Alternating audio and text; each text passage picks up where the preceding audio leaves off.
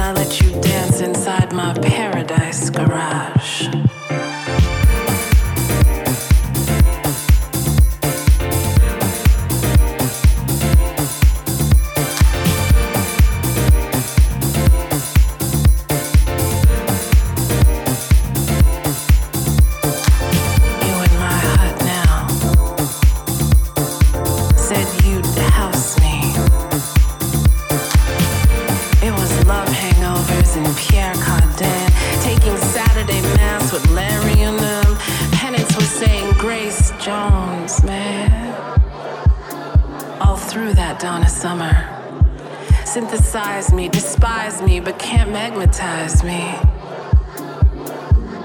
Yeah, Studio 54 baptized me.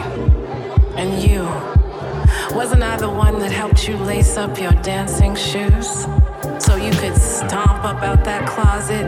Said you'd never apologize for being gloriously gay, nor did you give a Diana Ross clock when you cha cha cha your way into the loft and let David massage your Boney M?